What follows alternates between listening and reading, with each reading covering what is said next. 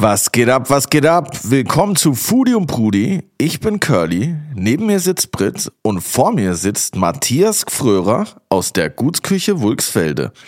Und wir reden über nachhaltige Tierhaltung, Dubai, Monte Carlo und Gin.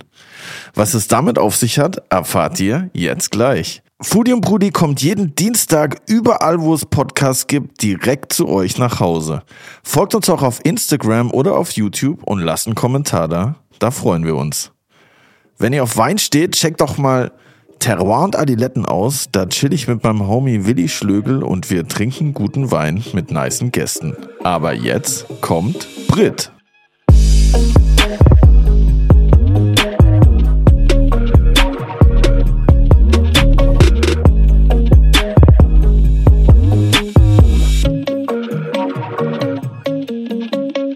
Curly, Ja, die, die neue Folge, die flasht mich jetzt schon so hart, obwohl sie noch nicht draußen ist. wegen dem Gin Tonic. Ja. es wird emotional. Liebe ZuhörerInnen, Premiere. Ihr habt es nicht gesehen, Curly auch nicht. Ja, Matthias hat es sehr souverän gemeistert. Bei mir sind Tränen geflossen. Ja, bei mir auch. Ihr werdet es hören auf jeden Fall. Ja. Es war Ähm. eine sehr emotionale Folge tatsächlich, mit vielen Höhen und Tiefen. So wie mein Leben. Musikalisch, kulinarisch, emotional. Es ist für alle was dabei. Ja, und wir sind auch in, in unsere musikalischen äh, Deep, ins musikalische Deep Web unseres Hirns abgetaucht und mussten uns für einen Song, den wir für immer hören, entscheiden. Und welchen Song ich mir da ausgesucht habe, das hört ihr ganz am Ende der Folge. Auf jeden Fall ein sehr guter Song. Es waren nur gute Songs dabei, muss ich sagen. Und genau, ja. Musik ist genauso wichtig wie gute Küche, finde ich. Ja, safe. Ich brauche immer gute Mucke zum Kochen. Ich habe jetzt tatsächlich auch mega lange, weil wie ihr alle wisst, ich bin umgezogen und so. und ähm, ich habe jetzt tatsächlich auch mir so eine Bluetooth-Box neue gekauft im Urlaub, die eigentlich geiler ist als so eine fette Anlage. Ich habe auch noch so eine fette Anlage im Keller stehen, aber irgendwie dachte ich mir dann so, boah, die aufzubauen ist irgendwie voll belastend, es nimmt so viel Platz weg.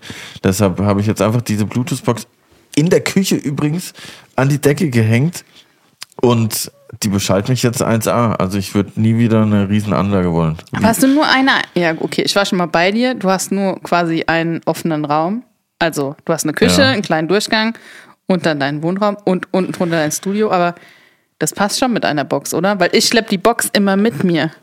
Ja, aber im Studio habe ich, ja im, im Studio habe ich ja natürlich noch große Boxen und im, im Wohnzimmer, wenn ich da Mucke höre, dann höre ich die meistens über den Fernseher und in der Küche habe ich jetzt diese Box und ich habe jetzt auch angefangen, äh, Podcasts zu hören im Urlaub und das ist irgendwie ein bisschen creepy gewesen letztens, weil ich irgendwie aus Versehen auf Play gekommen bin und dann hat auf einmal jemand in meiner Küche geredet und ich habe es so nicht gecheckt. Und dann dachte ich ist es? Aber dann hat sich herausgestellt, es war nur Evelyn Weigert. Shout out an Evelyn auf jeden Fall. Ist voll weird. Ich höre irgendwie diesen Podcast Hoppe Hoppe Scheitern, der darum geht, äh, über Eltern und ihre Kinder und Erfahrungen mit den Kindern, obwohl ich halt kein Kind habe. Aber irgendwie, feiere Evelyn äh, und ich höre tatsächlich auch aufgrund meiner Freundin, die dann super Fan ist, auch den anderen Podcast, Heinlein und Weigert, glaube ich. Und äh, ja, es ist irgendwie weird. Irgendwie kann ich davor gut zuhören. Vielleicht auch, weil es so weit weg ist von mir oder weil ich halt denke, ich habe ein Kind wegen Luigi. Könnte auch sein. Ja, ja, Hunde sind wie Kinder. Es geht mir ganz genauso. Safe. Ich habe gehört, du kochst, du kochst nicht, aber du bereitest richtig Essen zu für deinen Hund. Ich habe mich richtig wie ein schlechter Hundepapa vorhin gefühlt, wo du das Ja, erzählt hast. ach kaum. Ja, ich nimm, wie soll ich das formulieren? Ich wende genauso viel Zeit für die Zubereitung des Essens meines Hundes auf, wie für mein eigenes Das ist Essen. krass. Das ist echt krass. Ja, das kann man auch nur machen, wenn man den Hund als einziges Kind hat. Ja, ich habe auch nur eins und mich selber. ja, aber ich glaube, da wirst du bei unserem Gast Matthias Gfrörer, bei unserem Gast Matthias Gförer, Sorry, der Name löst in meinem Kopf eine linguistische Blockade aus. Ich weiß nicht warum. Aber Und das bei dir als Rapper. Ja, das kannst du besser, sag's nochmal. Matthias Körer wird sich bestimmt sehr mit dieser Einstellung anfreunden können, weil auf seinem Gut passiert ja auch sehr viel, was Tierwohl und Nachhaltigkeit angeht. Und äh, ich bin gespannt, was er seinem Hund serviert. Ja, und definitiv müssen wir die Gutsküche Wulksfelde in Tankstedt in der Nähe von Hamburg auch besuchen. Und weshalb das so ist, hört ihr jetzt in den nächsten anderthalb Stunden. Enjoy. Von The Man himself. Herzlich willkommen, Matthias Gführer. Stop and listen. Heute hier bei Foodie und Brudi bin ich, Curly und Britt. Und unser heutiger Gast, ich hoffe, ich spreche es richtig aus, Matthias Gfrörer. Absolut richtig. Puh, Als hättest du schon mal gemacht. Schon mal bestimmt. Habe ich auch. Vorhin auf dem Klo vorm Spiegel. oh. Ey, wir dachten, wir starten heute mal mit der Premiere. Du hattest die Idee, gleich mal deine, deine mitgebrachte Geschenkkiste hier aufzumachen. Und ich dachte mir, ey, we go with the flow. Lass einfach mal absolut, machen. Absolut, absolut. Geiles glaub, Opening. Ich würde ich würd sagen, ich habe nur Gutes mitgebracht. Das wirst du gleich sehen, weil ähm, ich mache mit meinen Jungs mittlerweile da im Laden so ein paar schöne Sachen. Ich weiß nicht, ob du schon ein bisschen geguckt hast, was du überhaupt für einen Vogel vor dir sitzen hast. ja, wir haben schon wir, machen, wir machen ja nur gute Sachen. Ja, wir machen hier die echten guten Sachen. Aus der Gutsküche kommen die guten Sachen anstatt. Zum Beispiel Oha. gute Bolognese aus wirklich glücklichen Tieren. Oha. Also sie waren zum Schluss nicht mehr ganz so glücklich, aber der Weg dahin war gut. Geiles Glas. Dann Krasses gibt es Glas, jetzt zur Spargelzeit eine kleine Hollandaise für euch. Dann gibt es was zum Schnabulieren, sprich sowas wie Feigenchutney. Feigen oh. Dann Geil. kommen jetzt die ganz einfachen äh, Dinge, die äh, Tranquilizer sozusagen. Wir haben in Deutschland ein Renommee und zwar äh, in dem Falle muss der Text nachher mal vorgelesen werden, der hinten drauf steht. Ja? Das ist Eierlikör. Dann habe ich Omas Rezept vom Rumtopf mal neu gebastelt. Uha. Und dann was für Kenner und Könner ein wirklich guter Gin. Kenner und Könner. Krass, genau. oha, hier wird auf jeden Fall schon mal aufgefahren, hier bei uns auf dem Tisch. Was mir direkt ins Auge fällt, dieses Riesenglas Bolognese, das ist ja echt geil. 650 Milliliter, hier werden also keine halben Sachen gemacht. Zwei Portionen, ne? Sehr gut. Ja, so Pavarotti-Style, weißt du? Trü ja, voll. Trüffel Zwei Kilo Spaghetti und ein bisschen Bolognese reinmachen. Wow, auch voll, ich finde das Design ziemlich nice von dem Etikett. Naja, wir, wir, wir haben das Glück, dass wir nicht so dick und so dick auftragen müssen und so, so hoch stapeln müssen, weil das Thema gut finde ich per se angenehm, weil ähm, ich glaube, wir haben echt äh, Zeit und Lust auf, auf gute Nachrichten, auf spannende Dinge, die einfach wirklich in sich positiv aufgeladen sind. Weil ich glaube, jeder hat mit seinem Live-Ticker genug zu tun, was da so vielschichtig ja. auf einen einprasselt jeden Tag. Und deswegen versuchen wir nur gute Sachen zu machen. Deswegen heißt das Thema gut. Und äh, wir dürfen auch zweimal gut nutzen, weil wir einen gut sind. Also wir sind ein, ein, ein, ein, Hamburger Staatsgut auf Land Schleswig-Holstein und das schon seit über 120 Jahren. Und ähm, deswegen dürfen wir gut darauf schreiben. Nice. Was ist denn ein Staatsgut für alle? Oh ja, es ist so, ist so ähnlich, wie es hier in Berlin auch war. Es sind halt die, die hohen Herren, die außerhalb der Stadt gewohnt ja. haben, die dann teilweise rausgezogen sind in ihre Sommerresidenzen, ähnlich wie jetzt zum Beispiel Prenzlau, aber auch, ähm, es ist ja auch hier nochmal äh, in den Vororten so, wenn man Richtung rausfährt. Sag mal, sag mir ich mal die, die, Muse die, Muse die, Museum, die Museumsecke, die Museumsecke vor, vor Berlin. Stichwort für euch. Unten meinst du oder meinst nee, du? Nee, noch schöner. Ich weiß es nicht. War mal eine eigene Stadt? Potsdam, genau. Potsdam, ach Ja, so, genau. Also kann man so etwa so sehen von der Entfernung wie Potsdam zu Berlin. Also mhm. es ist so ein bisschen äh, die, die Hamburger Alzertal-Region ist so die, der Speckgürtel um Hamburg da. Ja. Wohnt zwar noch Geld, aber auch über Generationen. Also es sind einfach Grundstücke, die toll und groß angelegt sind um die Alster rum, an dem Alsterlauf. Und ähm, da passiert einiges, was, was natürlich das Kapital angeht, aber andererseits sind es auch einfach dankbare Leute, wenn es wirklich gut ist. Und so ist dieses äh, Staatsgut da 100 Jahre überlebt. Ähm, man darf aber nicht vergessen, das ist genauso verfallen gewesen wie alle anderen Dinge auch. Und dann gab es halt so ein paar verrückte äh, Bombenleger von der Hafenstraße, Aha. die raus sind aufs Land, weil sie das in kapitalistische Pack in der Stadt nicht mehr ausgehalten haben. Ja. Es waren sieben Verrückte zu der Zeit, äh, wovon jetzt im Moment noch ein Geschäftsführer anwesend ist. Die anderen haben andere Firmen gegründet oder sind aber auch, äh, einer ist schon verstorben. Ähm, und die haben oh, dieses, dieses Bio-Staatsgut besetzt. Ach, krass. Und haben gesagt, hier sind baufällige Bauten und wir wollen da was draus machen. Wir wollen hier einen dynamischen Biolandbetrieb aufziehen und waren am Anfang, äh, ja, große Schlagzeile in der Bildzeitung war, der Aufmacher war die äh, Hafenstraße zieht um oder die, die Hausbesetzer ne, kommen jetzt. Das war ein großes Aufrauen in dieser, dieser reichen Gegend und das kann ja nicht sein. Da müssen wir erstmal alles prüfen und so weiter. Aber die haben einen guten Wurf gemacht und haben sehr, sehr äh, gut gearbeitet, muss ich sagen.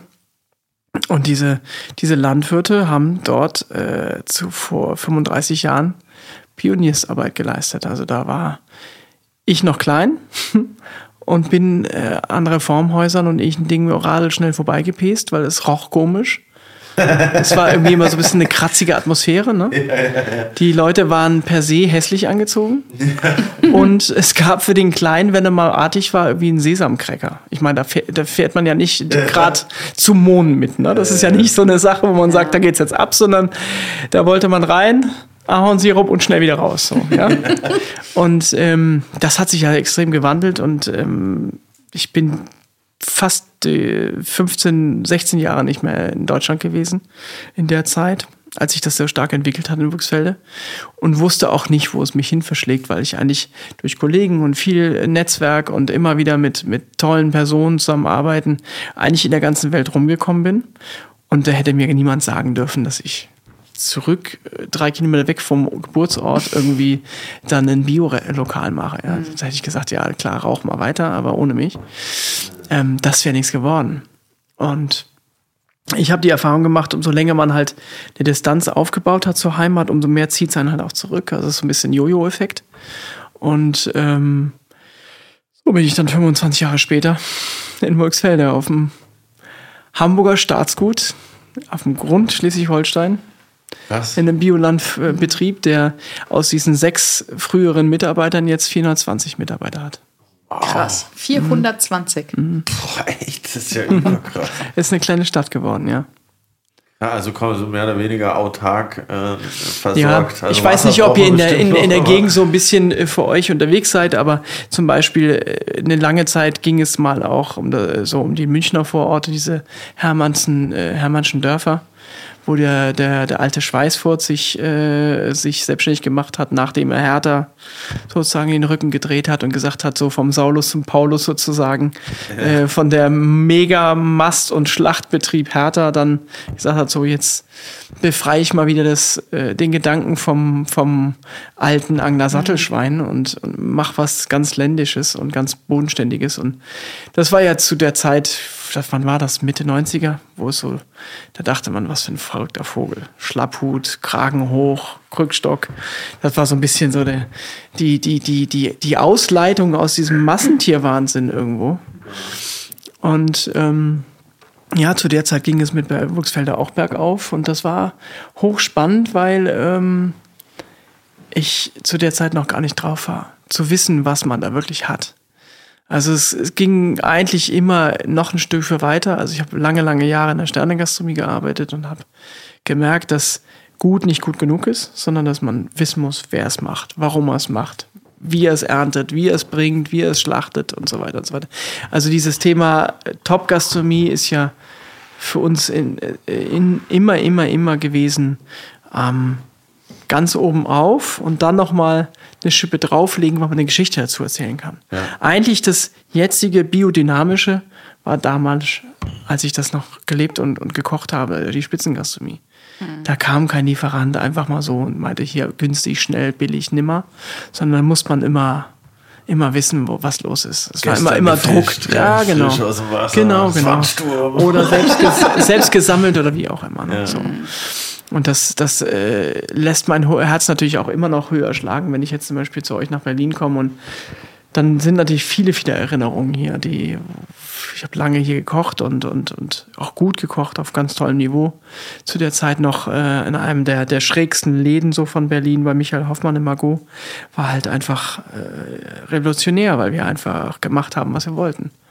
Egal, ob Karl-Heinz Hauser im Adlon sich auf den Kopf stellte oder nicht. Wir haben halt einfach weitergekocht. So. Was habt ihr denn für crazy Sachen gemacht?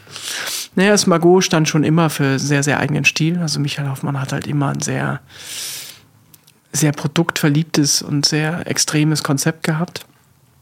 Aber ich würde sagen, extrem old-fashioned. So, ja, also wir haben da gut und gerne 16 oder 18 Stunden gearbeitet, weil wir einfach unfassbar angesteckt waren. Wir haben halt immer gebrannt, wenn wir da drin waren. Und haben halt von morgens um, naja, was war dann ein normaler Arbeitstag? War von 7.30 Uhr aufschließen, bis 2.30 Uhr am Döner nochmal einen Jägermeister kippen mit den Jungs. So, das war so der Tag und wir waren jung, wir wollten das und wir fanden das großartig.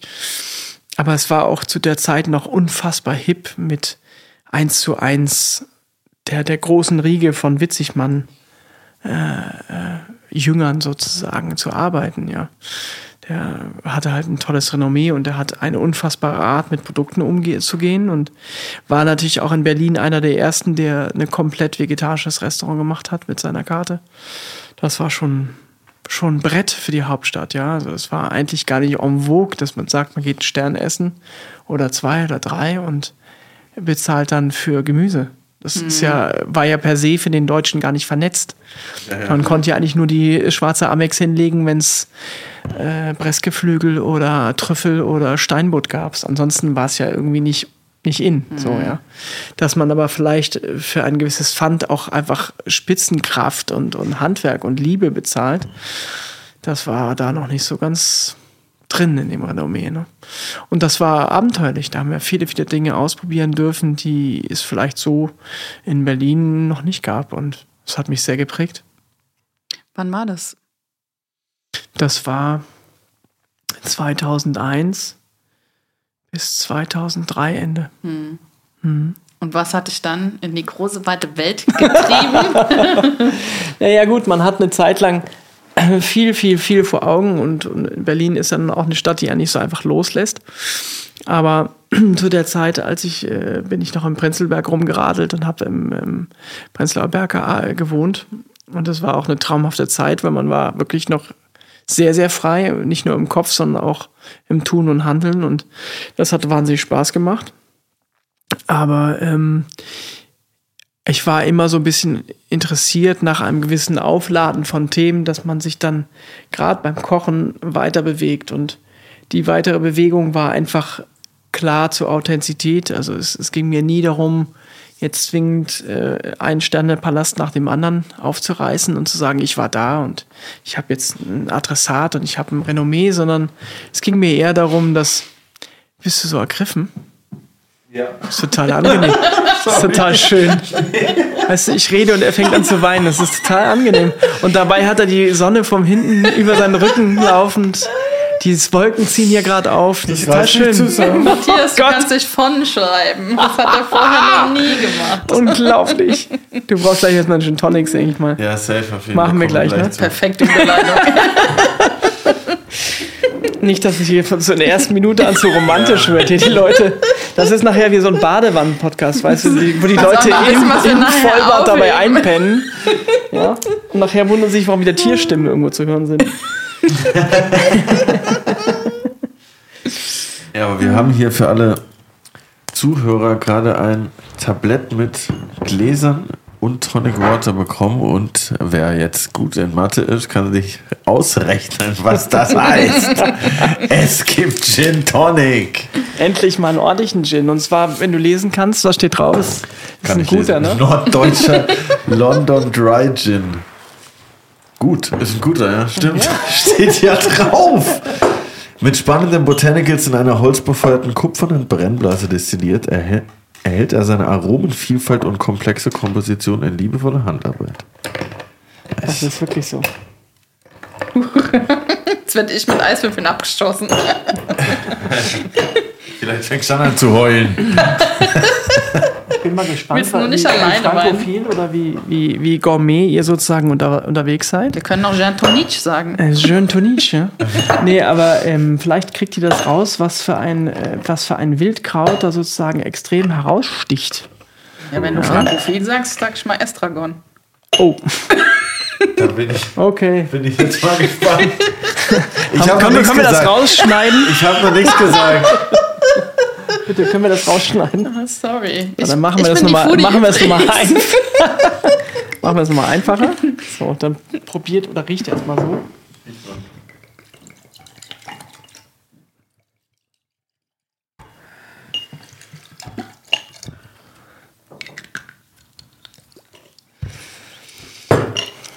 Also, Also auf dem Boden vom Glas stand S. Vielleicht Wir haben noch ich nichts sagen. getrunken. Ja? Nicht wie in anderen Folgen. finde den Fehler. Dafür bist du ja hier.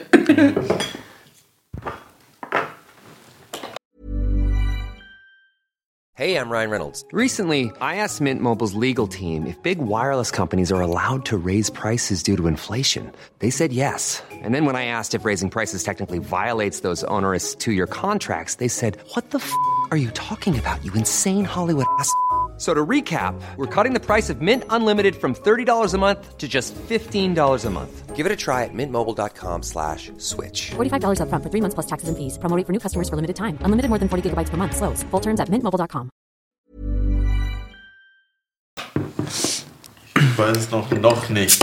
Okay, ich gebe euch einen Tipp. Es ist kein, äh, es ist ein Heilkraut, es ist kein klassisches Küchenkraut, sondern es ist ein, eine Teepflanze. Marihuana. Now we talking. Bitteschön. Aber wenn ihr probiert, äh, probieren wir sonst pur einmal. Nur so ein Schlückchen, dann kriegt ihr vielleicht eher das raus.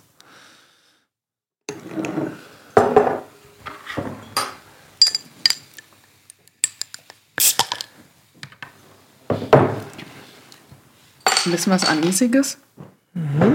Könnte man denken. Anis, das ist in die Richtung, dass der tatsächlich auch. Was ist noch? Lakritz? Süßholz? Spannend. Was gibt's denn noch? Anis. Okay, ich löse es auf. Es ist Zitronenverbene. Oha. Also das, Zitronen- das, Zitrone- Weiße, Eisenkraut. das Weiße aus der Zitrone ist das, oder? Nee, die, das ist Zitronenverven. Also Verven als Eisenkrauttee kennt ihr? Ja. ja. Und das, in dem Fall ist es Zitronenverven. Ist in meinen Augen noch ein bisschen feineres äh, Zitronenaroma als Zitrone an sich oder aber Zitronengras kennt man auch. Nur das wird leider so gerne so ein bisschen seifig. Ne? Das ist immer so rucki zucki äh, äh, Parfum ähnlich und das finde ich zum Trinken zu aggressiv eigentlich. Cheers. Ja, oder? Cheers, vielen Dank. Ja. Sehr gerne. Zum Vielen Wohl. Dank. Danke, dass ich da sein Sorry darf. für unsere nicht kräuteraffine Nase. Das kann passieren. War ja voll geil. Schmeckt auf jeden Fall gut. Das kann, das kann ich schon mal Die sagen. Hürde ist schon mal genommen. Sehr gut. Den Zitronenverbände habe ich auch zu Hause, um Tee zu machen. Also getrocknet. Und wenn man die jetzt frisch nimmt, dann wird das so. Mega. Norddeutscher, mein erster norddeutscher Gin auf jeden Fall. London Dry bezieht sich ja auch zum Glück auf die Qualitätsstruktur und nicht auf London, ne? sondern es ist ja eigentlich aus der Zeit gemacht, wo es noch Königsklasse war, nur aus Destillaten sozusagen zu brennen. Und das ist eine, ja, so die, die, die Königsklasse vom Gin. Weil Gin an sich ist ja eigentlich ein sehr einfaches Getränk und wenn man einen London Dry macht, dann hat man halt auch die Auflage noch, gibt es ein paar Gesetzmäßigkeiten, die man einhalten muss und das macht es halt etwas feiner. Das ist dann ähnlich wie der drei bis fünfmal gebrannte äh, Wodka oder ähnliches. Ne? Ja, die eine kleine Gin-Einführung. bekommen. Höchste Qualitätsstufe. Ja, London aus Dry. Leidenschaft, genau, genau. Und das brennt ja auch auf dem Gut bei euch. Wir brennen das im Moment äh, mit dem lieben Fabian zusammen im, äh, in der Feingasterei in Gut Basthorst. Auch ein Gut, aber ist ein Stück weiter weg, ähm, weil ich noch dabei bin, eine Brennerei zu planen. Hier schon. Zukunftspläne Ja, das ist, so, das ist so der Ausstieg dann aus der Gastronomie, wenn ich dann irgendwann mal in der Brennblase sitze und über die Welt soniere und meiner den. Putin einen armen Mann lassen sein lasse. Ja. Aber ist es so, dass man auch unter diesen gut, gut, wie steht Mehrzahl? Güter? Güter? Ja, Güter. Unter den Gütern sozusagen auch so connected ist, so im, im Umland? Oder gibt es da so eine, so eine Verbindung, die man da irgendwie automatisch hat? Oder ist es Zufall, dass du jetzt mit deinem Kollegen hier auf dem anderen Gut des bremst? Nee, das ist kein Zufall. Ich kenne den jetzt schon sehr lange und habe normalerweise Destillate von dem bezogen fürs Restaurant, weil die einfach ein sehr, sehr hochwertiges Produkt machen. Die haben, ich- würde jetzt mal schätzen, ich müsste genau nachgucken, aber ich glaube 18 oder 20 Brände. Und es ist sehr selten auf dem Niveau jemanden zu finden, mit dem man eine Schnittmenge hat, mit dem ich unterhalten kann und der auch so ein bisschen tüftelt und, und auch offen ist für Neues. Also es ging mir ja darum, dass ich mit, diesen, mit dieser Linie nicht sage, ach ja, jetzt jeder dritte Koch hat einen Gin, jetzt muss ich auch einen haben. Das soll ja keine Gürtelschnalle werden, sondern es ist ja irgendwo ein Stück weit auch ein Produkt, was einen transportiert und wo man sich mit drüber besprechen kann.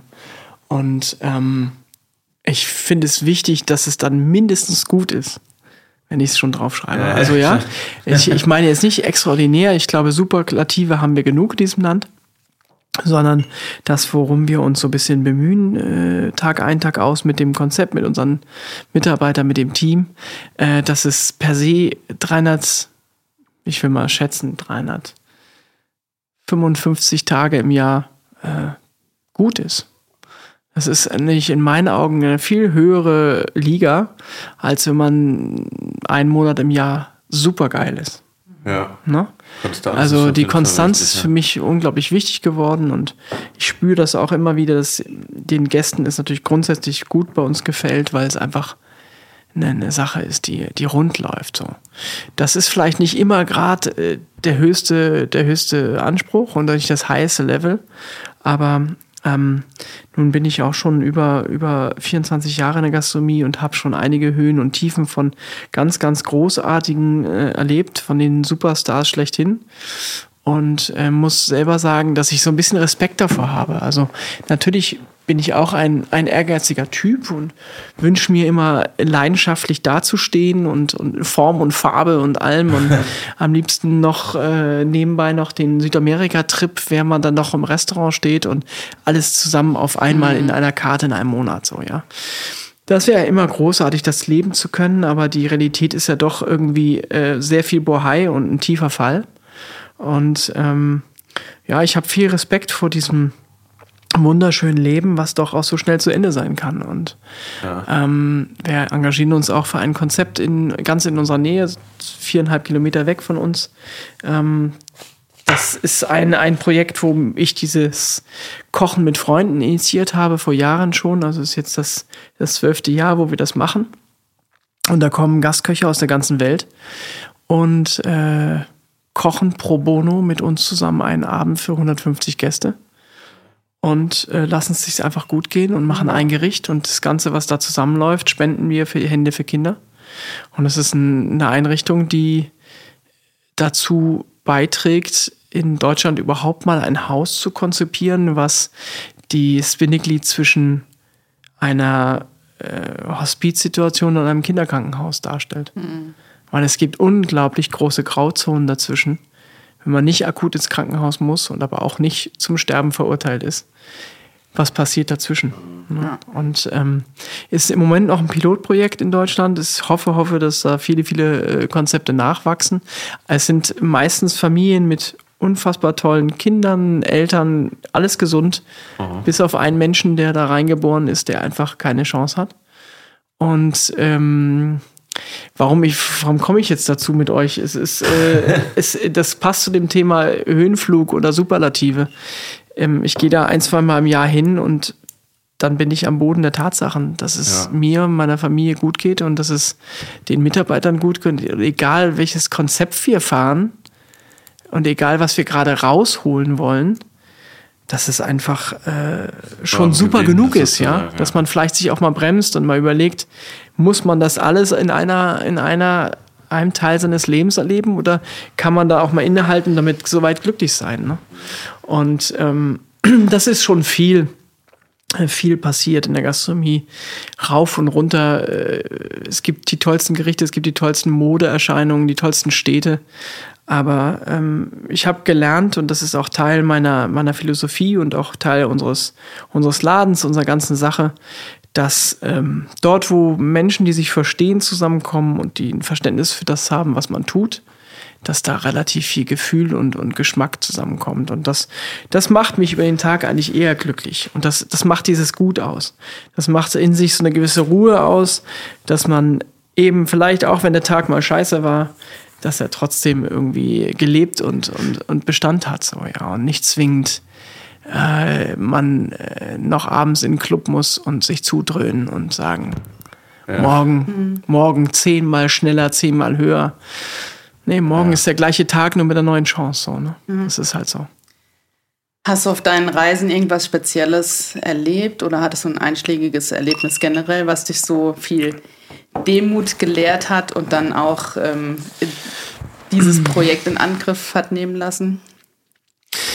Also klar, die, die Reisen als Koch sind nicht so schillernd wie äh, Schiffsreisen für Senioren. ähm, ja, es ist eher so, dass man an irgendwelchen wildfremden Bahnhöfen mit völlig verschiedenen Leuten ist und ja, wenig Gepäck dabei hat, weil man braucht eigentlich nur Kochwäsche und Messer und ansonsten ist scheißegal. Ähm, wir sind auch in Kochhosen auf Partys gegangen, weil es war innen zu der Zeit. Also es, es, man musste nicht so mit so schwerem Gepäck reisen. Aber ähm, was mich gelehrt hat, ist äh, nach wie vor immer die Situation, dass man wenn man sich Mühe gegeben hat und wenn man vielleicht auch nicht, nicht ganz so laut war und nicht ganz so extrem war, wie manche das immer so erwarten, ja, Köche sollten ja immer betrunken.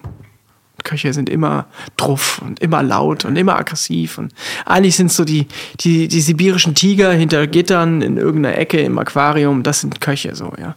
Aber es stimmt gar nicht. Das sind eigentlich immer sehr, sehr ähm, natürlich frankophile Menschen, aber frankophil bezieht sich dann auch irgendwo auf Menschlichkeit und auf Umgang. Und ich habe zum Glück, toi, toi, toi, da muss ich echt mal äh, sagen, ich bin eigentlich immer an die richtigen geraten, geraten und habe, was vielleicht mich unterscheidet zu vielen anderen Kollegen,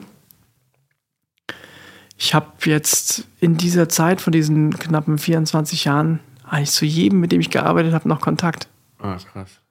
Und das ist schon, schon ein Brett weil ähm, man mag zum Beispiel solche Social-Media-Situationen wie Facebook und ähnliches ver verteufeln. Und vielleicht sagen die neuesten Yuppies auch schon irgendwie, das ist ja old fashioned. Also, wer ist denn noch bei Facebook? Also ich muss ganz ehrlich sagen, in Zeiten, wo Facebook erfunden wurde, habe ich äh, es äh, sporadisch nutzen können äh, zu der Zeit. Da hat man auch Daten bezahlt, da hat man auch Telefonkarten gerubbelt in der Telefonzelle. Also da war noch richtig Druck drauf und da musste man sich das leisten können. Aber es war eine Chance, in, innerhalb einer kürzeren Zeit mit einer Crew, die auf der ganzen Welt äh, in den Tophäusern hin und her springt und sagt, du sag mal, brauchst du mal eine neue Nummer? Ich bin jetzt in Sydney. Und einen Monat später so, ach nee, äh, Kuala Lumpur, ich hab, bin umgezogen. So, äh, da brauchte man das. Und da war das, äh, also ich habe das immer als positiven Druck empfunden. Ist vielleicht auch so eine Sache, die, die den Mensch an sich äh, mal abholen kann bei dem Thema Social Media. Ich meine, ihr seid ja auch zwei Social Media affine Menschen, aber man muss es ja nicht per se. Man darf nur sagen, man kann es. Ja. Wie viele Menschen müssen das? ich konnte das. Ich, ich habe ich hab ich mich gefreut, wenn ich mal frei hatte, mich an den Rechner zu setzen, mit Leuten in kürzester Steno in diesen Sprechblasen zu schreiben, die ich sonst niemals hätte wiedergesehen. Weil ja, ich zum voll. Beispiel in dem Falle in dem Moment in New York oder in Monaco oder in Barcelona oder sonst wo war und die waren am anderen Teil der Erde und haben gesagt, du, ich gehe gleich ins Bett, aber sag mal, was los? Mhm. Oder schick mal ein Foto, äh, wir sind demnächst äh, in Berlin, ähm, dann sehen wir uns. Ja. Hätte ich nie die Information bekommen. Also, äh, was das angeht, ist es ein Segen gewesen. Man muss vielleicht sich selber ab und zu nochmal auch den, Kasten mal ausmachen. Das stimmt Ja, schon. das Aber ich meine, wir sind ja alle keine Digital Natives. Ich erinnere mich, als ich Au pair in äh, Paris war, da bin ich ins Internetcafé gegangen, um eine E-Mail zu schreiben. das kann sich heute ja auch niemand Ja, aber vorstellen. Internetcafés, das war doch der Hype. Oder ich meine ganz ehrlich, ich habe mich mit Jungs am freien Tag getroffen, um äh, Command and Conquer im Netzwerk zu spielen. Ja, ja, Da haben wir uns furchtbar, also wir haben äh, furchtbar schwer in dieses Internetcafé kistenweise äh, Bier im Rucksack reingeschleppt und haben teilweise einen ganzen Samstag, äh, Sonntag äh, im, im Netzwerk verhangen. sind damals auch mit unseren Rechnern im Zug irgendwie ins nächste Dorf gefahren und mit so einem riesigen Rechnern dabei. Und dann dachten wir, ey, was ist bei euch los? Ja, das war da, aber da hat man auf jeden Fall noch ein bisschen mehr in Kauf genommen. Das hat es aber auch so ein bisschen besonderer gemacht noch so, weil es hat so irgendwie was Spezielles hat. Also wie du meintest, man muss noch so Daten freigeben und es war halt irgendwie... Ja, für unsere jüngeren Hörer ist es vielleicht mal interessant zu, zu, mitzuerleben, wie so ein Ablauf dann ist. Man geht in so ein völlig sporadisches, äh, abrissähnliches Gebäude, Ja, wo. Klappstühle drin sind, Tische mit Rechnern.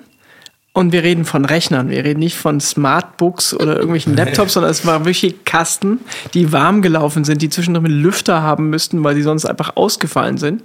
Wenn so ein Netzwerkcafé ausgefallen ist, dann war ein Stadtteil lahmgelegt. Ja, also so sah das da aus. Dann gab es an der Kasse vorne, meistens so eine Registrierkasse, ähnlich wie im Schwimmbad, äh, also völlig äh, rudimentär, gab es dann einen Bongdrucker für Internetcodes. Das war ein zwölfstelliger Buchstaben-Zahlencode, den man eintippen musste an seinem Gerät, um freigeschaltet zu werden. Dieser Code war auf Minuten festgelegt, aber genau auf Minute. Ja. Das heißt, man konnte eine halbe Stunde, Stunde, mehrere Stunden kaufen. Und dann gab es, wenn es ganz also Glücks war, dann gab es so einen Pepsi-Kühlschrank, wo ein paar Softdrinks drin waren, wo je- irgendjemand mal schnell losflitzen konnte, sagen, komm, gib mal eine Runde Bier raus.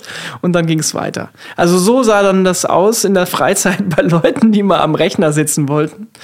Und ähm, wir haben das wirklich regelmäßig so gemacht, dass wir uns dann zu fünf, sechs verabredet haben und gesagt haben, okay, wenn wir schnell genug sind, reden wir mal so von 10.30 Uhr morgens, noch schnell ein Brötchen holen und dann sind wir auf einmal und haben das ganze Netzwerkcafé besetzt mit allen Kumpels. Jeder zwei Rechner und dann ging es ab. Boah, das war, das war noch Zeiten auf jeden Fall. War nicht schlecht. Apropos Zeiten. Wir kommen, glaube ich, zu unserer ersten Kategorie. Der Schnellkochtopf. Der Schnellkochtopf. Korrekt. Oha.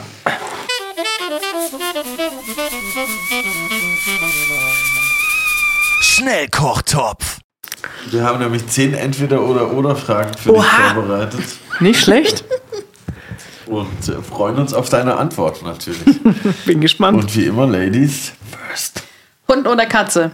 Und Dosenfutter oder Barfen? Barfen. Rolex oder Apple Watch? Schwere Frage, aber Apple Watch. Fischbrötchen oder Currywurst? Currywurst. Eierlikör oder Gin? Gin. Dubai oder Monte Carlo? Monte Carlo. Picknick oder Sternrestaurant? Es kommt auf die Tagesform an, aber eigentlich lieber Picknick. Gerne Picknick. Süßer oder scharfer Senf? Süßer Senf. New York oder Paris? New York. Hier last but not least, absolute Beginner oder Udo Lindenberg? Udo Lindenberg. Nice.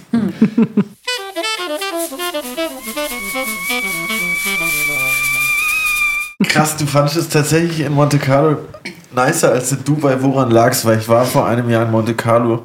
Also klar, wenn ich da gewesen wäre, wo du gewesen wärst, hätte ich es wahrscheinlich auch gut gefunden. Aber ich fand, es war die hässlichste, hässlichste Plan Platz auf dem Planeten, wo ich je war. Das, das, das mag sein, dass du Monte Carlo nicht gemocht hast, aber ich mag die, die Umgebung von Monte Carlo Ja lieber klar, als, das war als natürlich mega geil. Ja. Also ähm, ich habe in Dubai dreieinhalb Jahre gelebt und, und ähm, es war für mich zu künstlich. Ja, das kann ich mir vorstellen. Ja, ich nie ist, ich äh, nichts. ich weiß nicht, sagt der Film Truman Show dir was? Ja, Ja. Es, So. ist, es ist die Truman Show. krass. Und das in echt. Und wir sagen jetzt krass, weil wir die Truman Show sehen und sagen, hey, Jim Carrey, der Typ, der hat ja auch gar keinen Plan, sitzt in der Blase.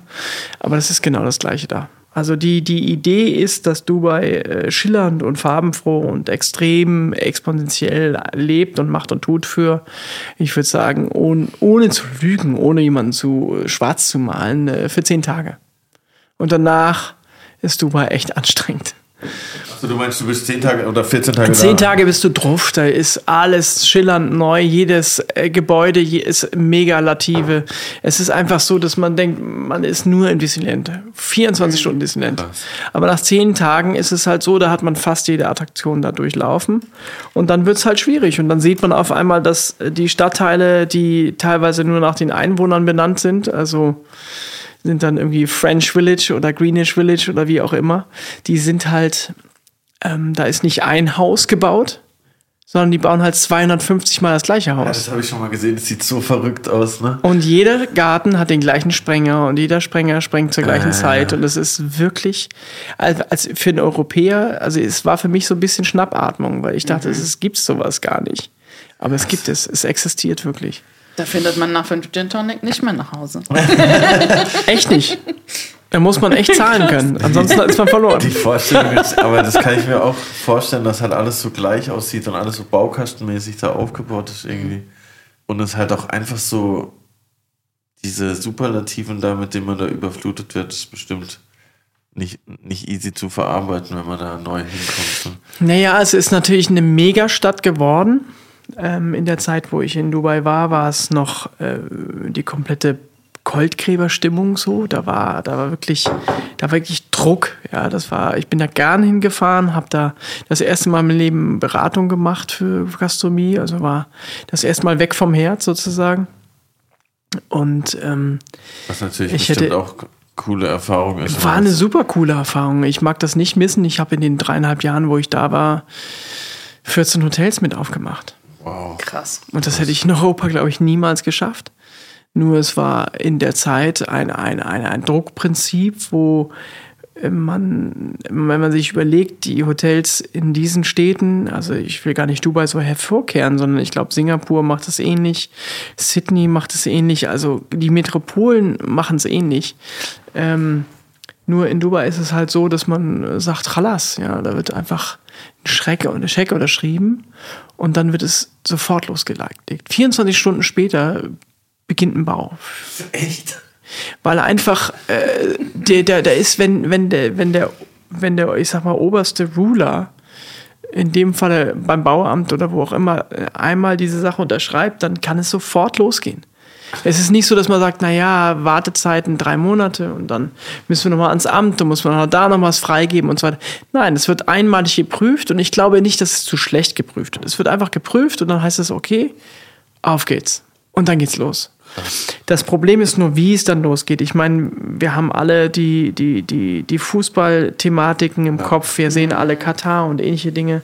Ähm, davon möchte ich mich auch extrem distanzieren. Ich habe natürlich für diese Menschen da gearbeitet und, und das auch äh, ein Stück weit genossen, aber ähm, habe natürlich diesen Stil, den sie entwickelt haben, in meinen Augen einfach ein modernes Ägypten. Ja, äh, ja. Ähm, das ist höchst verwerflich.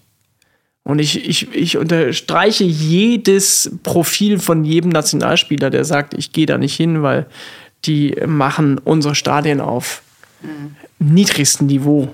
Ja. ja. Ähm, das ist, müsste in meinen Augen die, die FIFA äh, boykottieren. Ja. Aber wir reden gerade von Unterhaltungsindustrie und Fußball und eben nicht von sozialen engagierten Medien. Ne? Das ist was anderes. Und äh, anderes Thema, äh, Dubai war ähnlich, solange man das Spiel mitspielt, was da gespielt wird, ähm, ist man da sehr, sehr gut aufgehoben.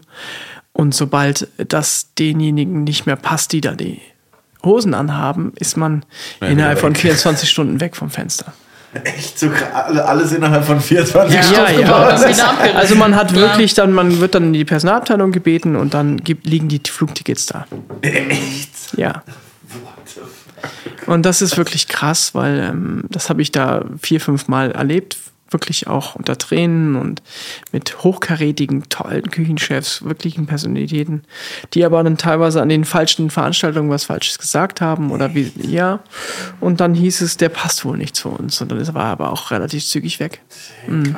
Aber mit Familie und Grund und Boden und allem und ausgeflogen, ne? Also das ist schon, da wird dann auch die, die Mark nicht gescheut und dann geht's wirklich ab. Mhm. Krass.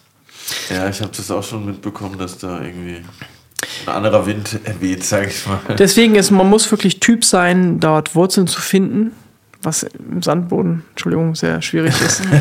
ähm, äh, ich, ich glaube, dass Dubai ein schlechtes Vorzeigebrinzip ist für die, für die eigentlich den, den, den Nahen Osten sozusagen. Ähm, ich habe wunderbare, herzliche Begebenheiten erlebt im Oman. Ich war ähm, öfters mal im Umland da von Dubai und habe mir doch die Küche noch ein bisschen näher angeschaut und ich finde diese, diese, diese, diese, wie nennt man es? Naja, Levante-Küche sagt man heutzutage modern dazu, äh, diese marokkanische, diese ja. maurische Küche, würde ich es vielleicht mal lieber nennen. Ähm, unglaublich spannend und äh, zeitgemäß und aber auch ein Stück weit sehr angenehm äh, saisonal. Also da kommen wir wieder zu dem, was wir auch in der Gutsküche so machen. Es ist für uns super wichtig, dass man zur Tagesform und Wochen- und Monatszeit die richtigen Sachen isst. Levante-Küche im tiefsten Winter, wenn wir eigentlich von Gänsen und Rotkohl träumen, ist nicht so der Hit.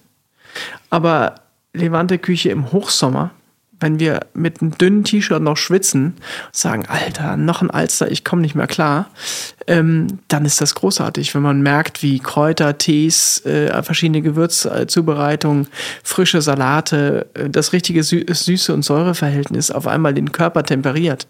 Das ist großartig. Ich habe auch wochenlang gebraucht, arabischen Kaffee zu verstehen, mhm. arabischen Tee zu trinken.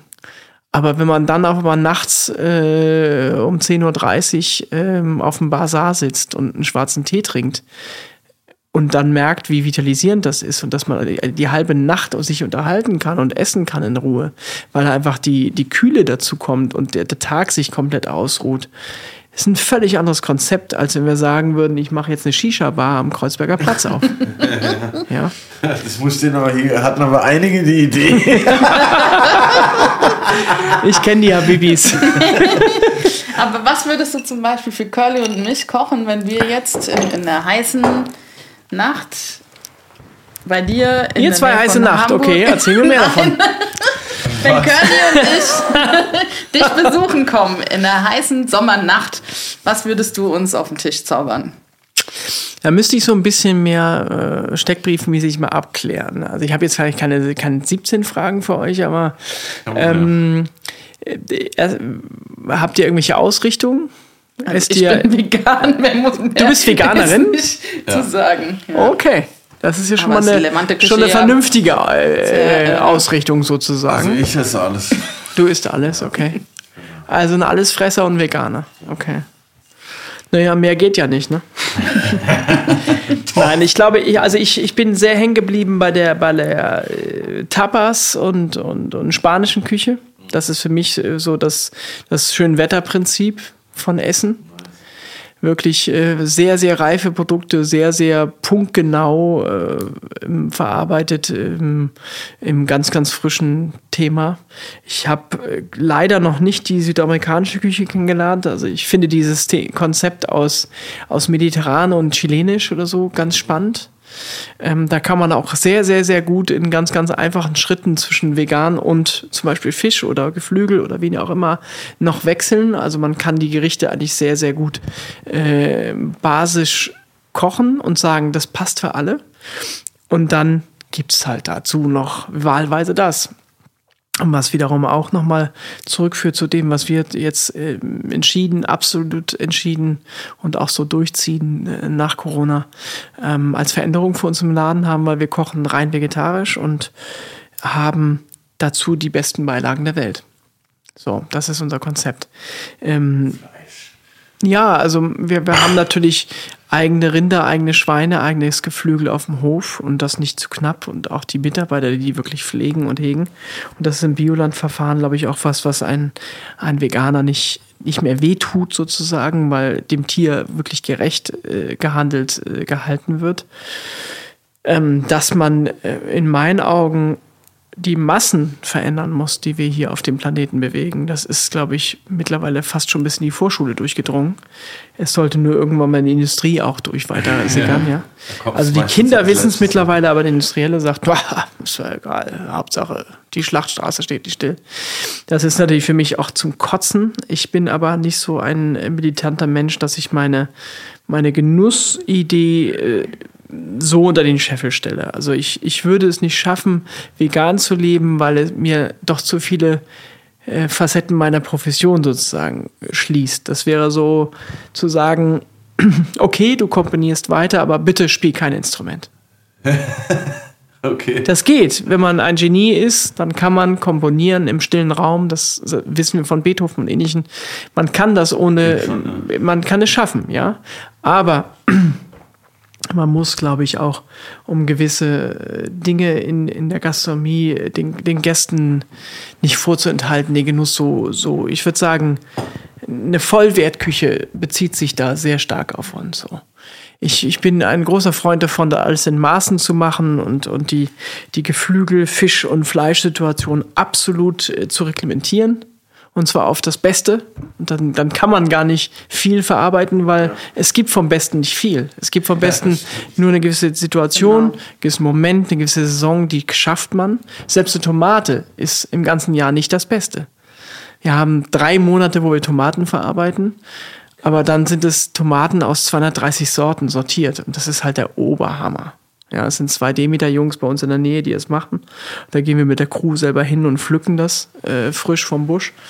Und wir kriegen auch immer nur die partiellen aufgemacht, wo wirklich reife Tomaten sind. Und da geht man total auf den Film, wenn man in ein Treibhaus reinkommt, wo 230 Sorten Tomaten hängen. Krass. Dann kommst du nicht mehr klar raus mit der Birne. Ja?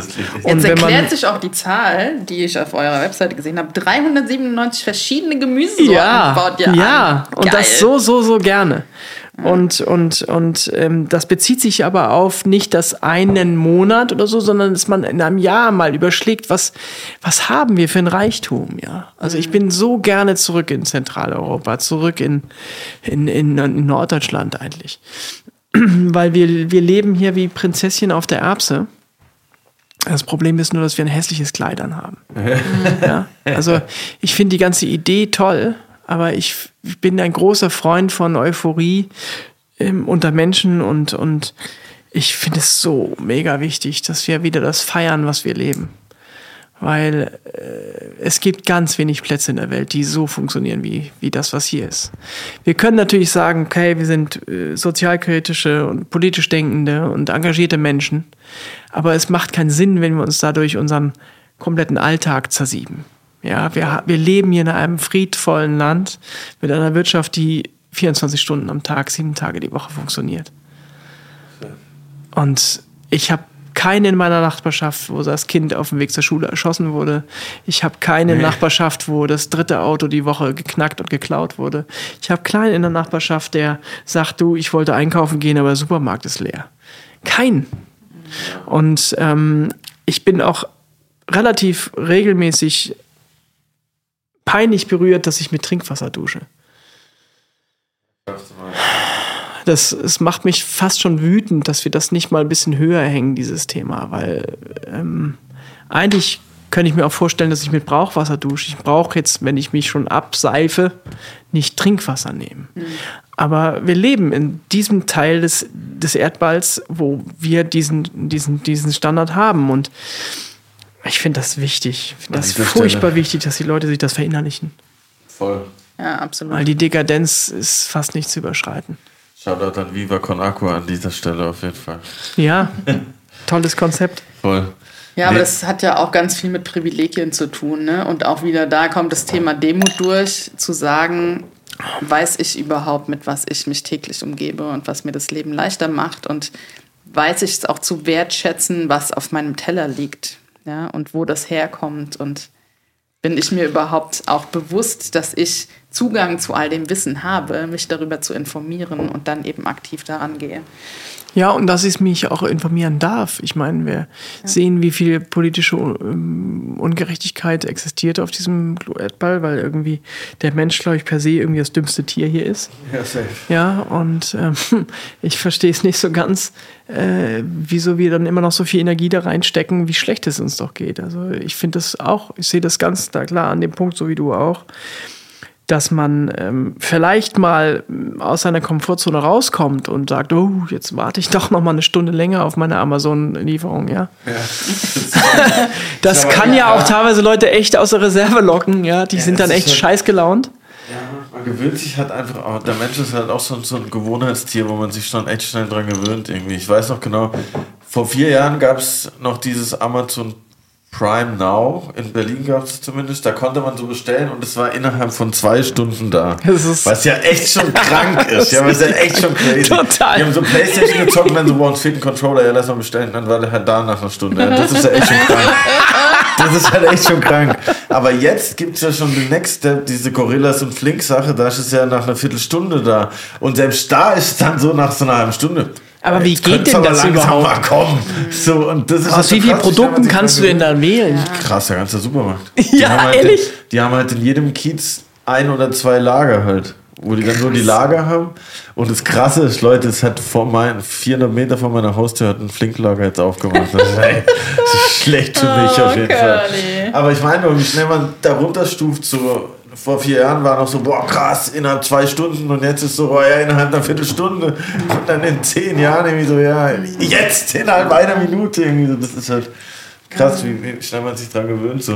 Aber ich glaube, gerade auch in dem Genussbereich spielt das ja auch eine große Rolle, ne? Wo fängt irgendwie die Demut an, wo also, ne, wenn man dann irgendwie zum Lunch, wie wir letzte Woche, eine Flasche Wein für 500 Euro aufzieht oder ah, ja. ähm, dann Die 500 Kaviar, Euro, die Flasche also, Wein, die Kiste Wein, meinst du? Gekauft, nein, die Flasche. Verrückt. Oder dann Kaviar im Wert von fast 1000 Euro auf dem Tisch stehen hat. Das sind dann so Sachen, wo man sagt, okay, es ist irgendwie aber den hast du nicht gegessen. Ich habe den nicht gegessen. Ich auch. Okay. Curly hat gegessen. Aber Curly hat den genossen, weil er ich konnte ihn alleine essen.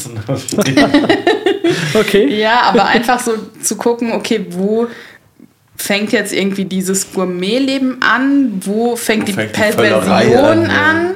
Weil ich finde das auch so einen ganz, ganz schmalen Grad zu sagen, das sind keine Lebensmittel, sondern das sind Genussmittel, genau wie tierische Produkte. Ja, es sagt ja niemand, dass alle vegan leben müssen, aber dieses, dass man eben wirklich mit seinen Werten das auch vereinbaren kann, Fleisch zu essen. Dafür sollte man wissen, wo es herkommt, wie die Tiere gelebt haben. Und das ist eben nur in ganz kleinen Mengen, wie du schon gesagt hast, möglich. Und das ist auch so, sich das auch bewusst zu machen, zu sagen, okay, krass, wir haben einfach eine Flasche Wein für 500 Euro zu viert getrunken in was für einer Welt leben wir und wie krass privilegiert sind wir auch, den Moment einfach auch zusammen zu genießen. War sie es denn wert? Ja. ja? ja. Aber ganz ehrlich, dann brechen wir es doch mal runter auf, auf ein angenehmes Niveau, damit die Hörer jetzt nicht abspringen und sagen, die dekadenten Schweine hier. Ich meine, ihr habt dann ja nur noch einen Huni pro Kopf äh, ausgegeben. Ja. Ja? Und, ja. und das ist natürlich dann für einen Moment, wo man, äh, ich sag mal, bleiben wir mal im frankophilen Thema, wo man, wo man, wenn man sich mal eine Stunde was Gutes tut und 100 Euro in einer Zeit der Inflation, also ich würde das ganz gerne ein bisschen schmälern von dieser Dekadenz, weil ich glaube, jemand anders äh, poliert sein Auto mit extra Hartwachs und haut ja, ja. da 30 Euro drauf oder jemand anders geht zum Fußball oder ins Konzert oder ins Kino. Im Kino mittlerweile, ich bin mit zwei Kindern unterwegs, dann bin ich äh, schlappe teuer. 90, 80 mhm. Euro los, ja, äh, wo ich sage, okay, das war doch die kleine Popcorn, können wir noch mal nachgucken, was auf der Rechnung steht. also, das ist schon recht sportlich geworden und ähm, ich muss sagen, bei Wein hast du mich. Also dieses äh, ja. äh, ein hochwertiger Wein, der auf dem Niveau, was Winzer tun, und wir reden jetzt von den jungen Winzern, die jetzt ganz viele alte äh, Güter übernehmen und ganz viele alte Weingüter übernehmen und teilweise ja 300, 400, 600, 700 Jahre alte Traditionen erhalten die können meinetwegen auch einen Preis bekommen. Und, und, und der Preis ist in dem Fall der Kultur Wertschätzung.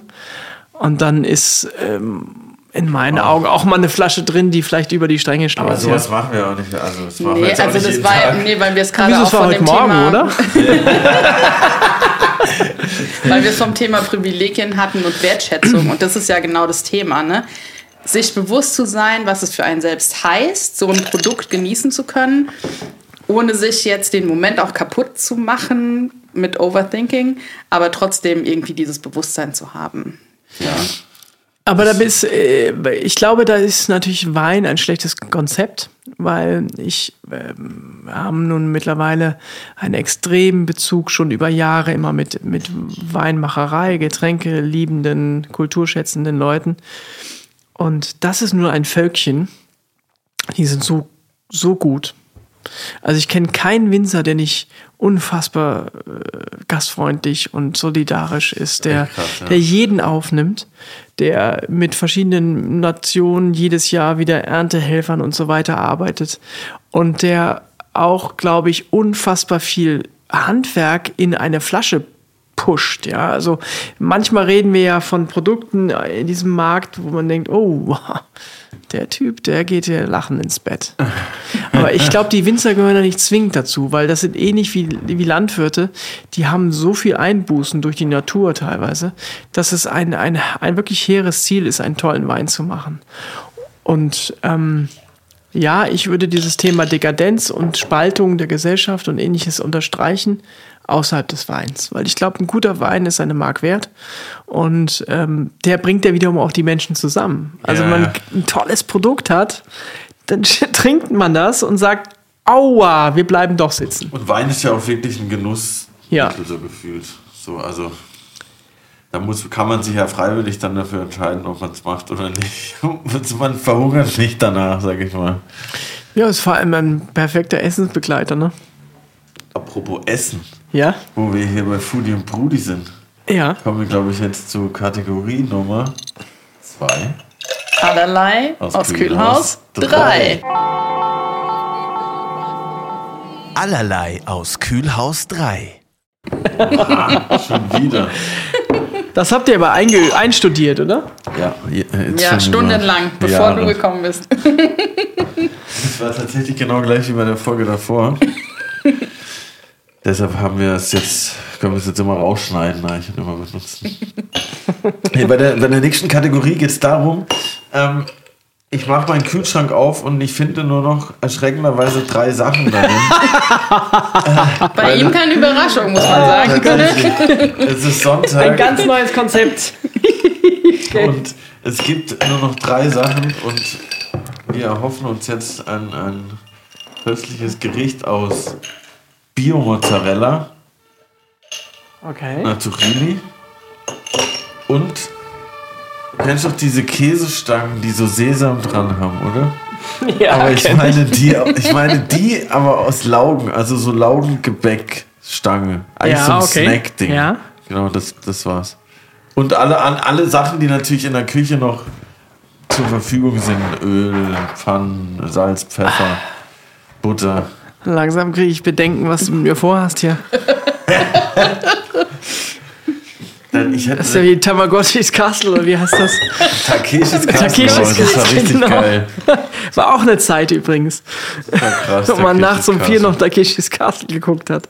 Okay, erzähl. Was, was soll ich machen aus dem Popanz? Ja, was du.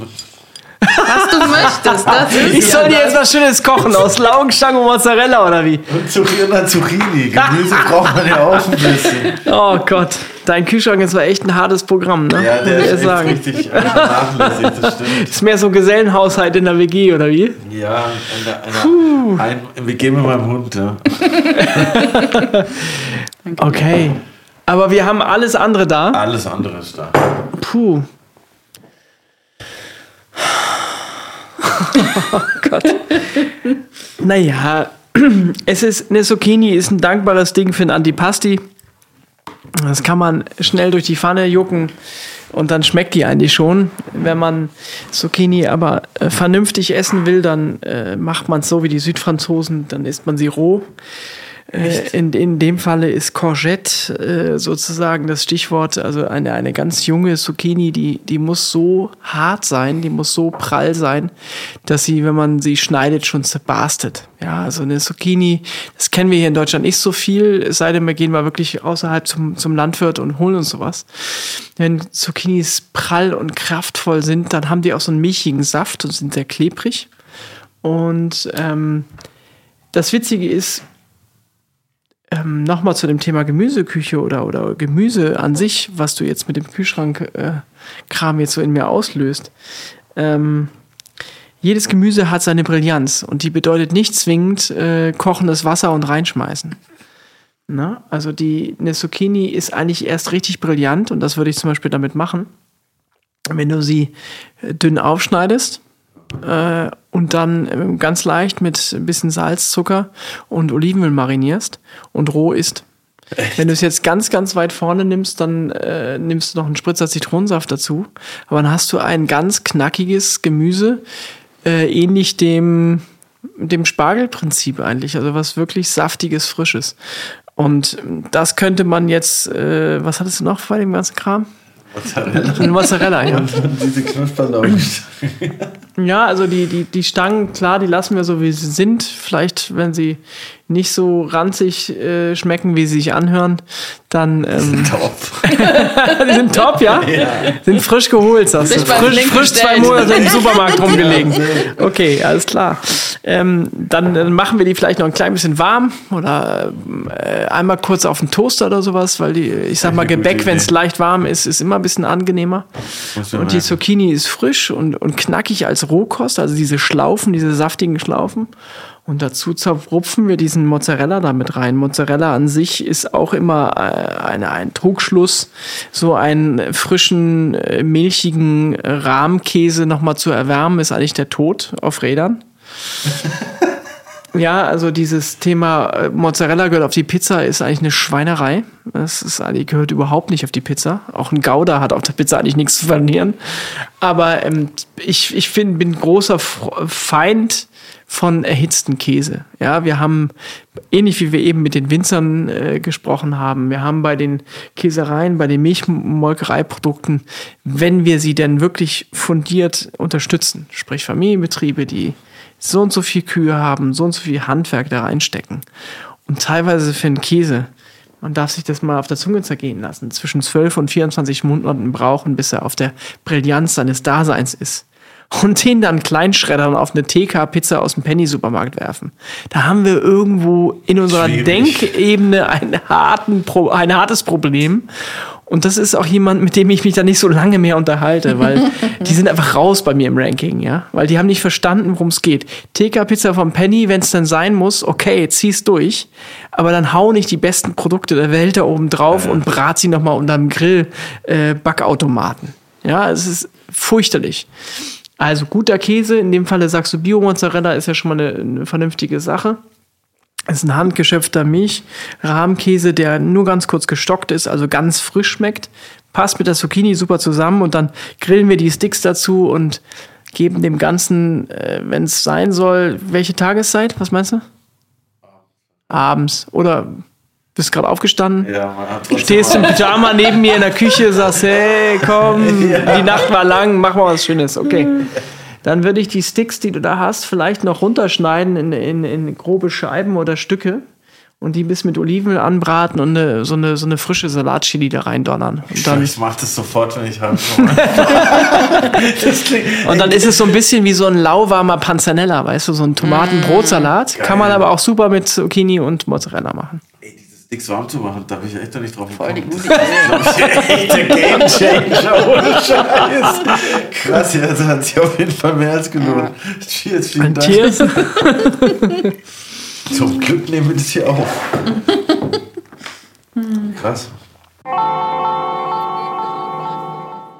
Ja, aber ähm, stimmt tatsächlich, ist es manchmal schon echt weird, äh, was für Käse auf Pizzas gemacht werden. Oder auch wenn so Homies von mir dann so dann noch so Scheiblettenkäse oder so drauf war, das ist schon Endstufe auf jeden Fall. Naja, dann lass, lass es Scheibletter heißen, aber bitte nicht Käse sagen. ja, ja. Ich meine, Das ist dann äh, Form, Milch in Farbe und Scheibe, aber Ja. nicht Käse. Genau, ich mag Käse schon auch sehr. Also so am Samstag auf den Markt zu gehen und zum Käsewagen und da Käse rausholen. Ist doch ein Abenteuer, immer ein oder? Highlight in Ja. der Woche, finde ich so. Ja. Und, da- finde ich zum Beispiel auch, da gucke ich halt so nie aufs Geld. So, ob der Käse jetzt irgendwie 4,50 oder 5,50 kostet, das Mhm. ist irgendwie. Weil Käse ist irgendwie so. Da schmeckt man auch wirklich, wenn du 2 Euro mehr. Oder wenn der irgendwie 36 Monate gereift hat, das schmeckt man halt auch echt den Unterschied. Ever catch yourself eating the same flavorless dinner three days in a row? Dreaming of something better? Well, HelloFresh is your guilt-free dream come true, baby. It's me, Kiki Palmer. Let's wake up those taste buds with hot, juicy pecan-crusted chicken or garlic butter shrimp scampi. Mm. Hello Fresh. Stop dreaming of all the delicious possibilities and dig in at HelloFresh.com. Let's get this dinner party started.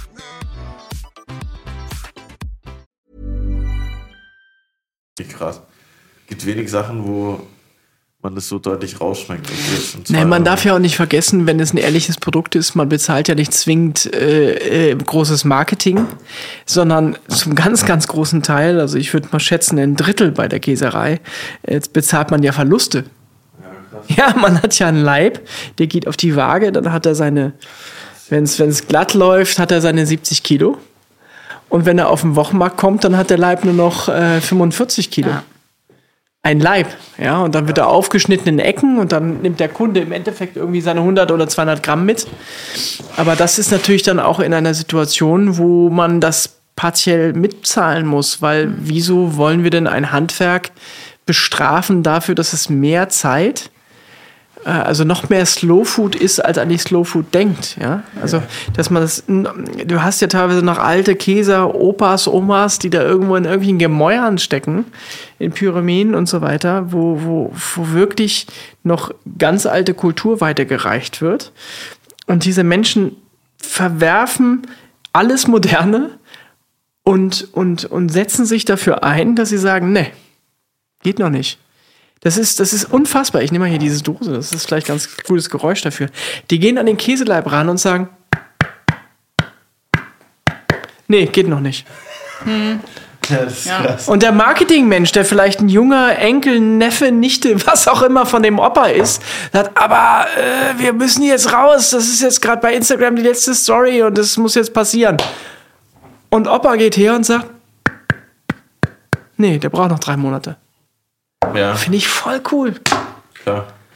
Ja, wenn er von dem noch eine Story gemacht hat, dann ist okay. Ja, aber ich meine, ich meine die Idee, äh, Produkten, äh, Lebensmitteln, äh, Thema Lebensmittel mit Bindestrich gedacht, ja, also wirklich das Leben mit diesen Mitteln mal wieder in den Vordergrund zu stellen, das ist vielleicht auch eine Aufgabe mindestens unserer, wenn nicht sogar der nächsten Generation, weil wir einfach, wir haben einen, einen unfassbaren Werte- und Luxus- und, und Kulturgüterverfall durch diesen Mainstream. Ja, und, äh, und ich, ich, ich verteufel den Mainstream nicht. Ich bin auch Teil davon. Ich, ich lebe da auch. Ich nutze das auch. Ich google auch. Ja, ich bin kein Internetver. Hey, du gut. Ja, ja. Aber ich habe auch äh, den Spruch gefeiert. Ihr kennt ja einige von diesen Sprüchen wahrscheinlich. Eine Aufgabe jetzt mal. Ja, ich gebe jetzt einen Spruch. Und ihr, äh, ihr gebt ein in dem gleichen Grundtenor auch nochmal ein. Ich werde gleich lachen und wissen, was ich meine. Ich das sind so Dinger, die sind irgendwie, weiß nicht, vor zwei, drei Jahren mal richtig hip gewesen. Also ich, ich feiere zum Beispiel diesen Spruch. Ähm, Googeln ist wie Denken. Nur Denken ist krasser. Na? So, Okay, ja. Stimmt. Jetzt bist du dran. Also ich habe die Wave-Ansprüche nicht ganz mitbekommen, anscheinend. Aber ähm, ich sag mal.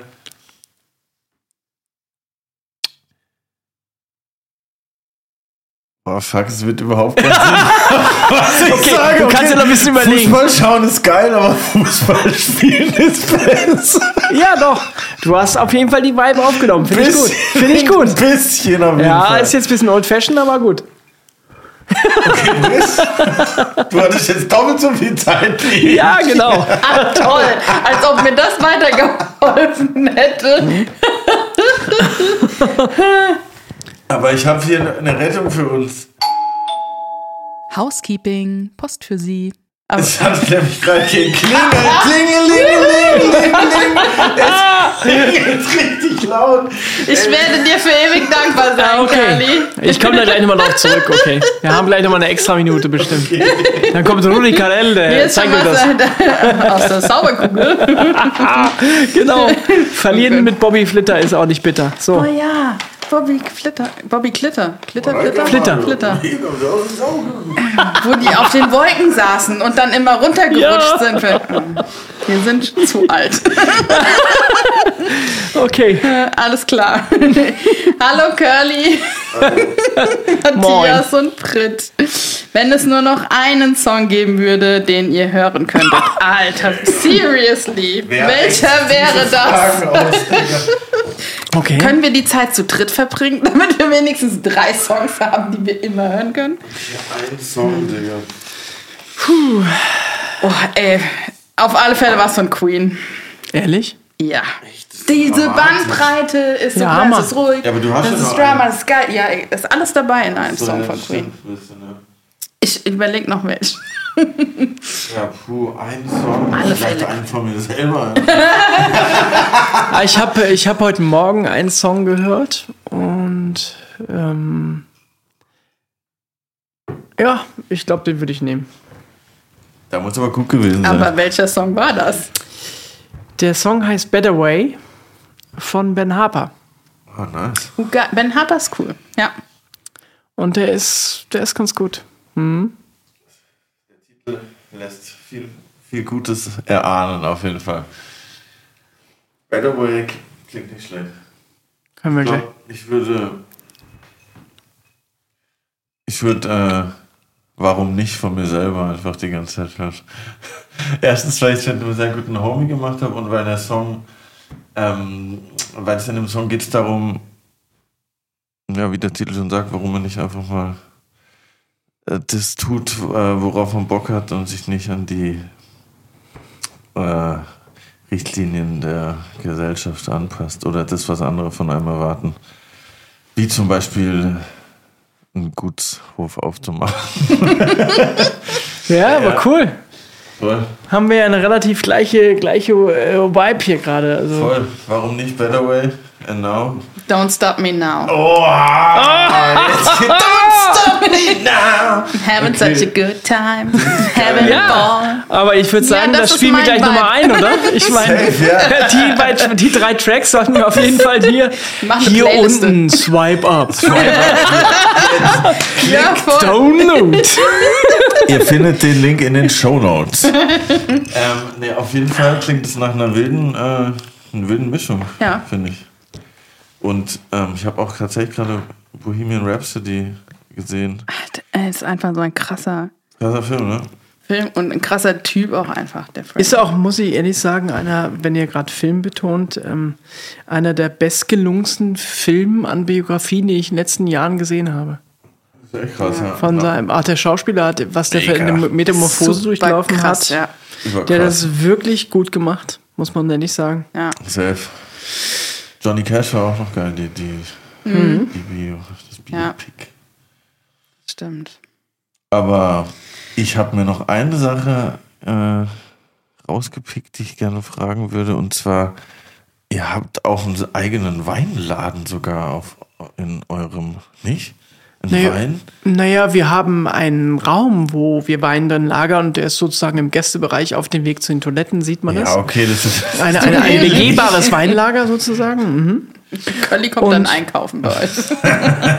Und den, und den, den feiern wir auch mit den Gästen. Klar, die sind da wirklich, äh, die mögen das, dass sie das sehen und aussuchen können. Und ähm, es ist an sich ein ganz alter Hut, aber äh, wir haben viele Dinge bei uns ähm, so beibehalten, wie sie vielleicht äh, vor 50 Jahren noch richtig en vogue waren. Jetzt redet man über Platz-Raumnutzung, über Work-Life-Balance, über äh, Engpässe von, äh, wie nennt man das, Cross-Kontaminationszonen. Man hat ganz tolle Wörter, die aber im Endeffekt irgendwo nur noch Müll bedeuten. Im Endeffekt geht es darum, bei uns dreht sich was um einen Herd, eine Feuerstelle, einen warmen Ort, wo Leute Sachen zusammenschmeißen, die vielleicht besser sind als zu Hause. Und deswegen kommt man zu uns essen und deswegen kommt man vielleicht auch wieder. Und deswegen bringt man auch noch äh, Menschen mit, die man mag und sagt, das müsst ihr auch mal erleben. Also die Gutsküche ist jetzt zwölf Jahre alt und als wir angefangen haben, war es noch relativ ungewöhnlich, das Restaurant sozusagen um eine Küche zu bauen oder um eine, einen Ort der Begegnung wie eine Gaststätte mit einer komplett offenen Küche zu versehen. Da gab es immer irgendwelche Ecken und da hinten wurde gepöbelt und da kommt die Ecke und dann ein Keller und jetzt halt die Schnauze so. Ähm, Im Endeffekt gibt es bei uns keinen Keller und auch kein Gewölbe und keine Ecken und so, sondern es ist alles vorm Gast. Und ähm, ich habe das äh, von der Zeit bei Santi Santa Maria in Barcelona ähm, übernommen, dass zum Beispiel auch die Kühlhäuser verglast sind, dass der Gast reinschauen kann, dass er die Fleischreifung beobachten kann, dass er sieht, dass Tiere im Ganzen reifen, dass es alles Gesicht, Form, Farbe, Fuß, Flügel, Huf hat und nicht irgendwo in irgendwelchen Paketen verwurstet, äh, vakuumiert rumliegt und keiner mehr nachvollziehbar weiß, was passiert. Das ist für mich als der wichtigsten Parameter von einer, einer guten Küche, dass man das Produkt erkennt. Ob es nun jetzt eine vollwertige Rübe oder ein vollwertiges Huhn ist, ist es beides berechtigungsfähig in dem Bereich, wo wir uns bewegen. Alles andere hat einfach keinen Einzug in, in meinen Augen von Spitzengastronomie, weil dann ist es Charlatanerei und Augenwischerei und dann verkaufen wir einem Gast, der vermeintlich meint, da ist ein ganz toller Koch, der fummelte an seinem Topf rum, das kommt super raus und es kostet jetzt so und so viel, das ist auch normal. Da von dem Image müssen wir uns halt lösen gastronomisch, dass wir einfach Dummblödelei machen mit, mit Billigprodukten, sondern wir müssen uns darüber definieren, dass wir Dinge verarbeiten, produzieren, herstellen und servieren, die zu Hause so nicht möglich sind. Mhm. Da rede ich jetzt nicht von Exoten und Effekthascherei.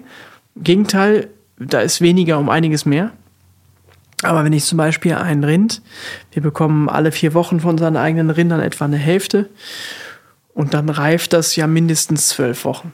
Ah, okay. Im Ganzen. Aha. Das heißt, alle zwölf Wochen habe ich einen, einen neuen Zugang an Rind. Und in dem Rhythmus von vier bis acht Wochen kommt ein neues dazu. Ich glaube, das für ein Restaurant ist absolut vertretbar von, der, von, von den Mengen her. Aber ich versuche den Gästen schon seit über zehn Jahren zu erklären, dass wir keine fliegenden Kühe haben. Jetzt schmunzelt ihr beiden, aber es wird ja sofort gefragt bei einer Kuh, haben Sie noch Filet? Ja, Wie sieht's Kuh aus mit Rumsteg? Besteht halt nicht nur aus Filet. So, ja. Und ganz ehrlich, ich habe diese Pimmelei echt satt. Es geht doch beim, bei einem Tier wie einer Kuh oder einem Ochsen oder einem Bullen oder einem was auch immer Vierbeiner nicht darum, dass wir auf das kleinste Körperteil zeigen.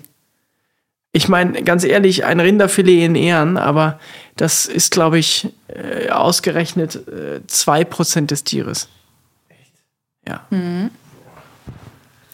Naja, überleg mal, wie viel wiegt ein normales Rind, was rumgelaufen ist. Und wie viel hat ein Filet nachher auf dem Stück Hartklotz? Und das ist sehr, sehr dekadent. Wenn wir weiter so denken und fühlen, dann sind wir auch nie auf Tierwohlniveau.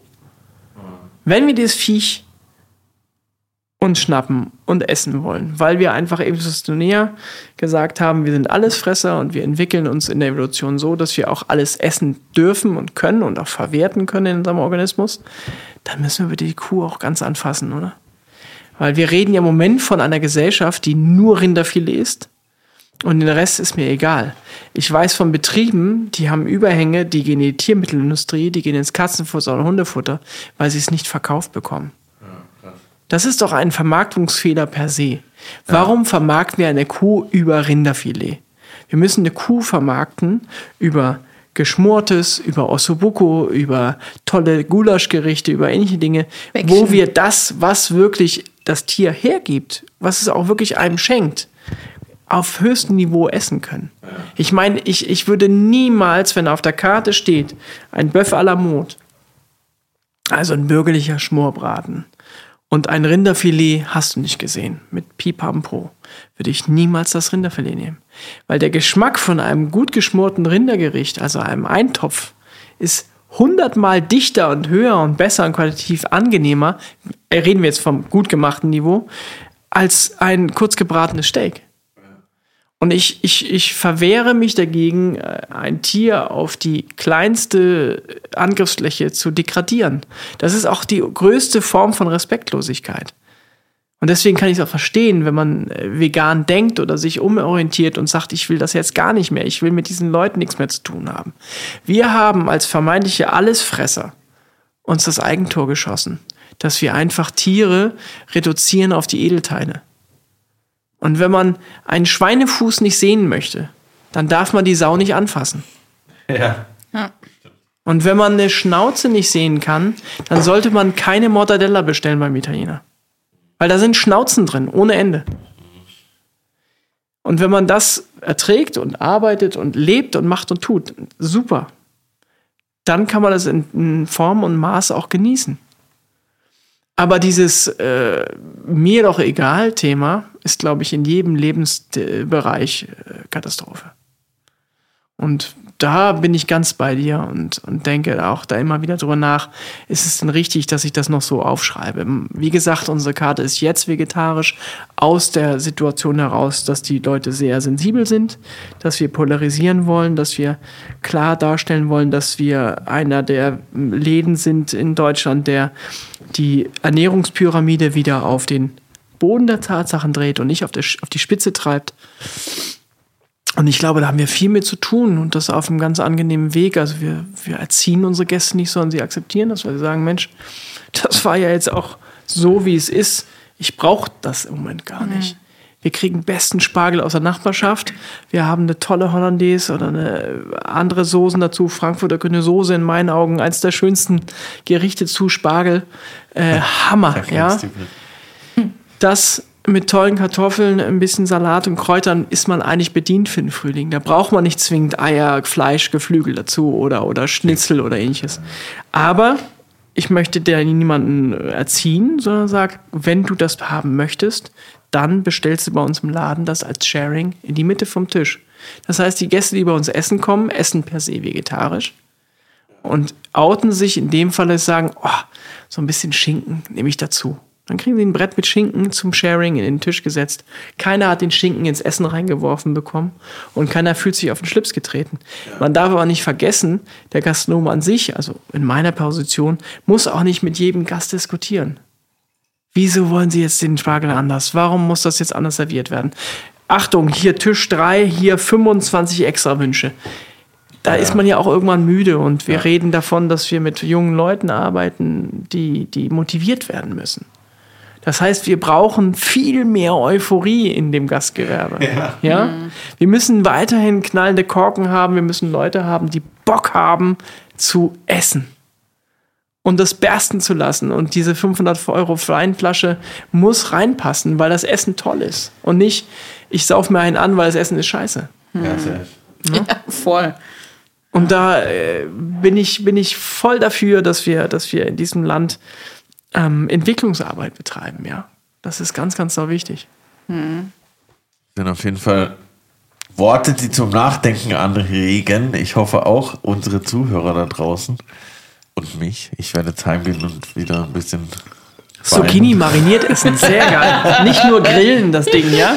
Oder an Tonis Tattoo auf dem Arm denken, ja. der in der Folge vor dir da war, der nämlich ein Schwein auf dem Arm tätowiert hatte und auf ein allen Schwein. Teilen gut drauf stand. Außer, Außer auf dem Bauch. Bauch. Das stand fucking Extra gut. fucking gut. Boah, echt? Ja, gut. Ja, da musste ich gerade denken, dran denken, als du gesagt Nee, ich hast. werde auf jeden Fall meine Laugenstangen heute warm servieren heute Abend, das mit Sicherheit. Und ja, wir bedanken uns sehr, dass du heute hier warst bei Foodie und Brudi, Matthias Frörer aus der Gutsküche. Und ja, ich hoffe, wir schaffen es mal in dein paradiesisch anmutendes anwesend. Wir machen mal einen ist es. Podcast Das ist es wirklich. Auf alle Also ich lade euch ganz herzlich ein und vielleicht können wir das äh, vor Ort auch mal so machen, dass ihr dann nicht nur vor mir sitzt und trinkt, sondern ähm, dass ihr vielleicht auch was in die Hände bekommt, was euch glücklich macht und dass wir so ein bisschen mal zu dem Thema kommen, was worum geht's, warum wollen wir Wurzeln wissen, warum wissen wir, warum Essen gut sein kann. Also gutes Essen, da sind wir tief im Thema und ja, ich freue mich riesig, wenn ich euch begrüßen darf in Wurzfeld. Das machen wir auf alle Fälle. Vielen Dank für deine Gastgeschenke und für den leckeren Gin. Cheers Danke nochmal. dir. Cheers, cheers. Cheerio. Auf das Leben. Jawohl.